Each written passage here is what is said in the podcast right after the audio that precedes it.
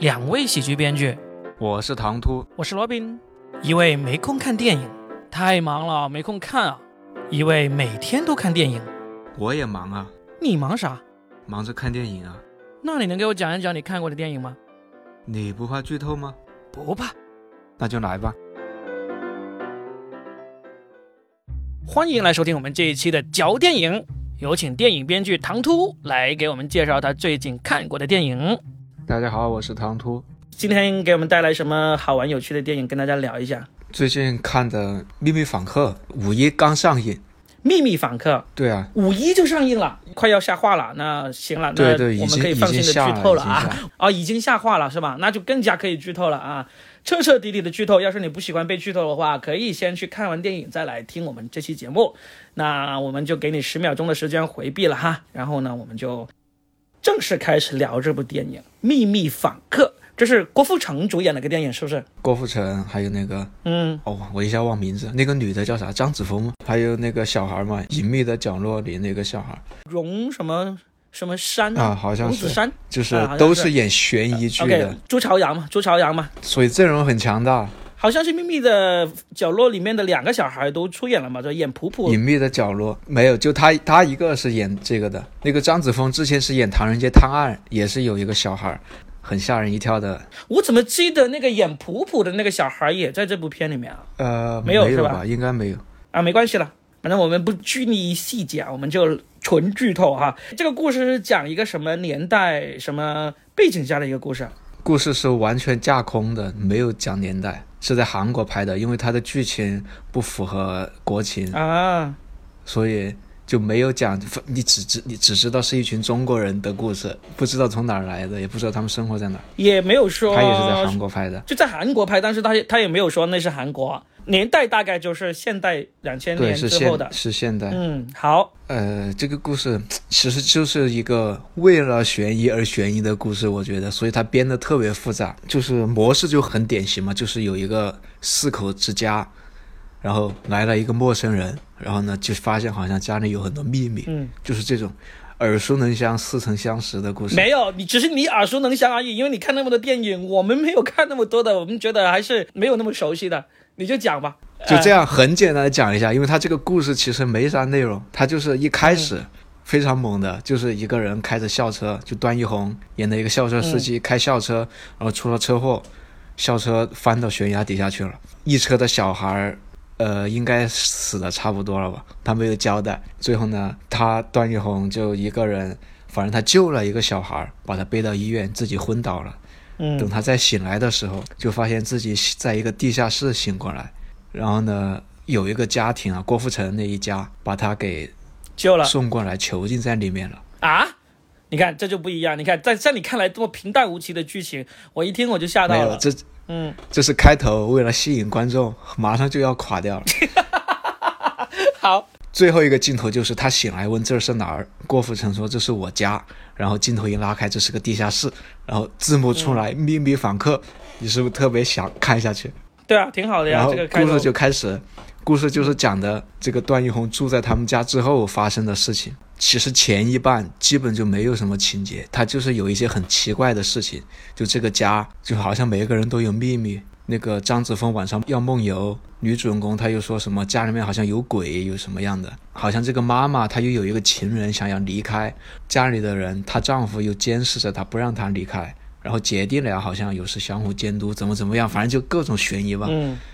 包括那个住在地下室的人，也经常听到楼上有声音啊，有什么样的？他们是把他囚禁在地下室吗？不让他走吗？对，是为什么呢？就是因为他救的那个小孩啊，那个校车司机就段奕宏演的，他救的那个小孩就是这个郭富城的孩子哦。然后他就想知道发生了什么事情，因为他这个就是属于那种悬疑故事啊，就是。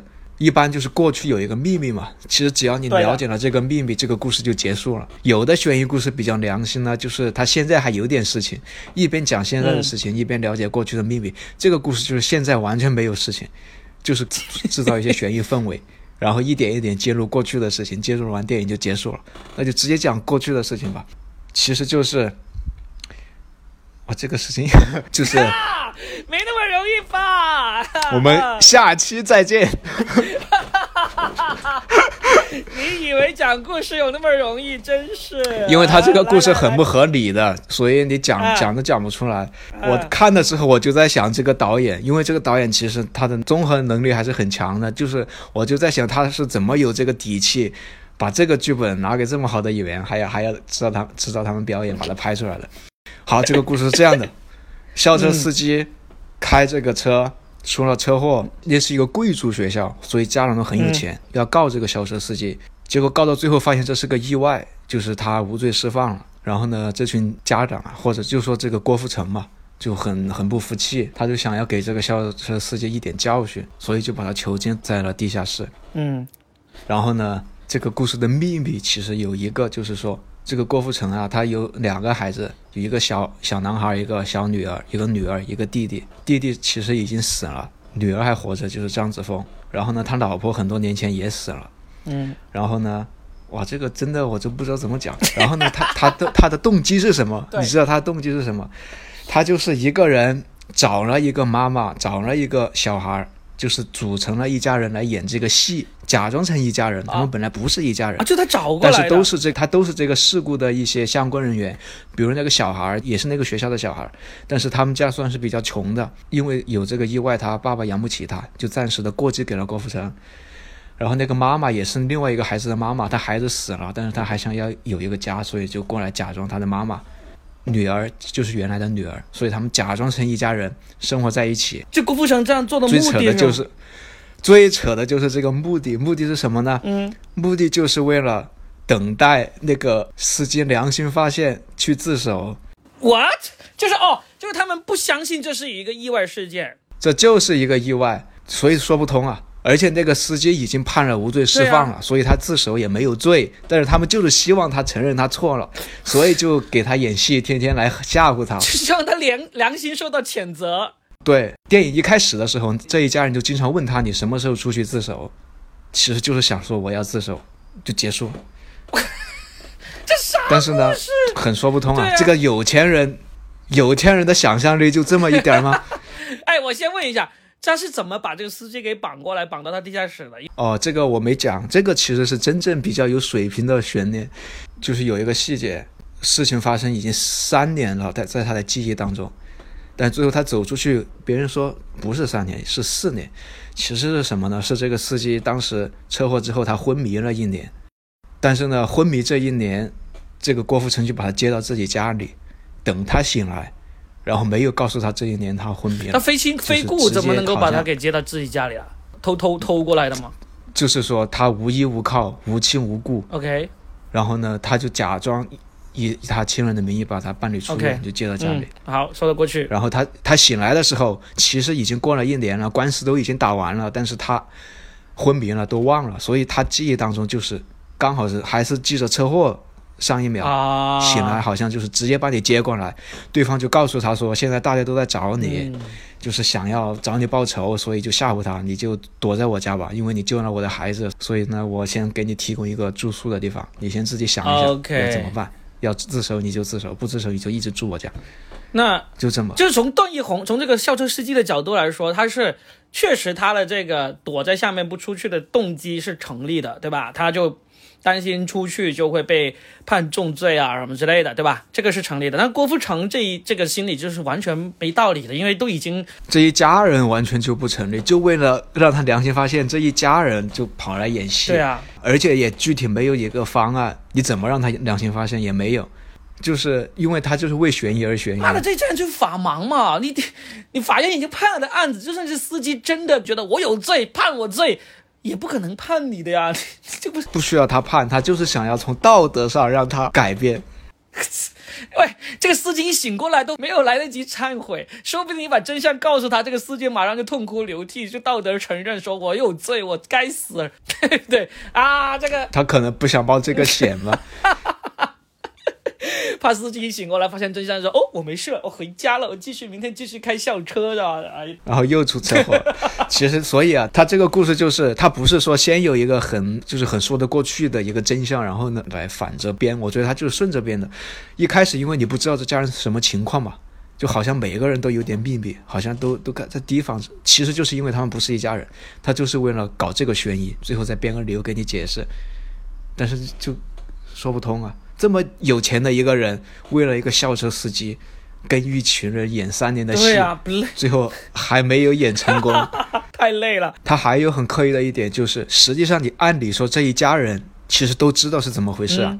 但是呢，他们在相处的时候，就是在那个地下室那个人不在场的时候，还故意搞得神秘兮兮的，其实就是演给观众看的，就完全入戏，莫名其妙嘛。按理说，人家一回地下室，他们应该就放松下来了嘛，他们还还搞得很紧张，其实就是为了给观众制造悬疑。就该喝啤酒就啤酒，该开电视就电视才对啊，还在那里。他还有一个小心思，就是额外的一层悬疑。他就是说，那个郭富城其实是个 gay，藏得很深啊。所以呢，他真正喜欢的是一个男的。